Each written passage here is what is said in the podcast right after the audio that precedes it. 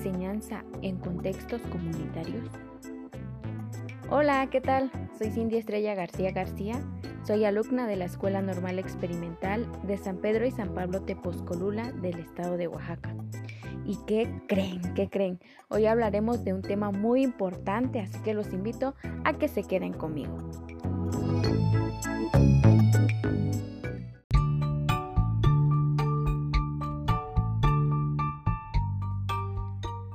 ¿Qué les parece si damos comienzo? El tema es la importancia de la enseñanza en los contextos comunitarios. Autor Díaz Barriga. Involucrar a los jóvenes en proyectos comunitarios no consiste en una simple metodología o en un elemento más en el aprendizaje del alumno. Es un componente crítico para el desarrollo de la comunidad misma. John Shine. Para conocer cuál es la importancia de la enseñanza en los contextos comunitarios, es importante saber en qué consiste el aprendizaje basado en el servicio de la comunidad. Y bueno, esta consiste en experiencias relevantes de aprendizaje directos en escenarios reales, es decir, ya sean instituciones laborales o comunitarios, en el que los estudiantes pues desarrollen eh, su participación activa vinculadas a las necesidades de una comunidad mediante programas, las cuales tienen que ser organizadas y estructuradas. Esto tiene como propósito lograr que los estudiantes retomen el valor de ayudar a los demás, pero con responsabilidad, con conciencia moral, social y cívica, y no como caridad o lástima. Es por ello que cuando un estudiante se encuentra a finales de su educación, debe cumplir con un proyecto el cual consiste en un servicio a la comunidad, lo que lo conduce a nuevas experiencias basados en retos de la vida real.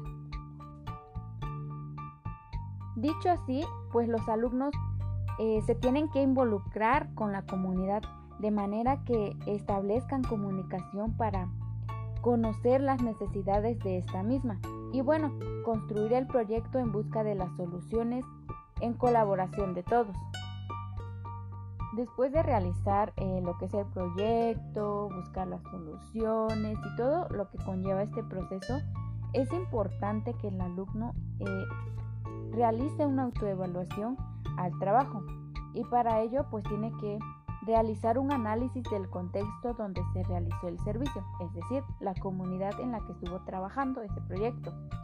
Después, eh, con la aplicación de los estándares en formato de evaluación centrado en niveles de desempeño, tiene que ubicar el desempeño que tuvo este trabajo.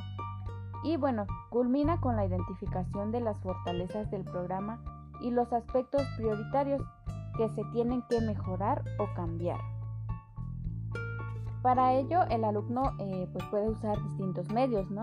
Según se considere, pueden ser diarios de estudios de casos éticos, lecturas dirigidas, reflexiones electrónicos, investigación experiencial, todos con el propósito de conocer los aspectos que se deben modificar o cambiar. Y bueno, conforme vamos eh, platicando sobre los, los proyectos que se realizan en las comunidades, y todo el proceso que conlleva, nos damos cuenta de la importancia que tiene que el alumno aprenda en estos contextos comunitarios, ya que le permiten pues vincular el pensamiento a la acción, desarrollar la capacidad de construir, aplicar y transferir el conocimiento al, enfrentarlos a los fenómenos de la vida real.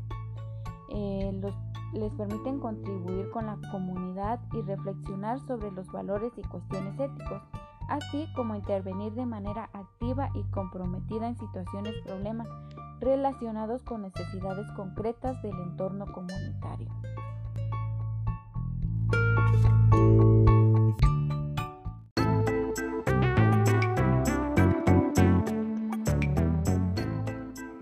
Y bueno, pues hemos llegado a la parte final. Yo me despido de ustedes agradeciendo que pues hoy me escuchen.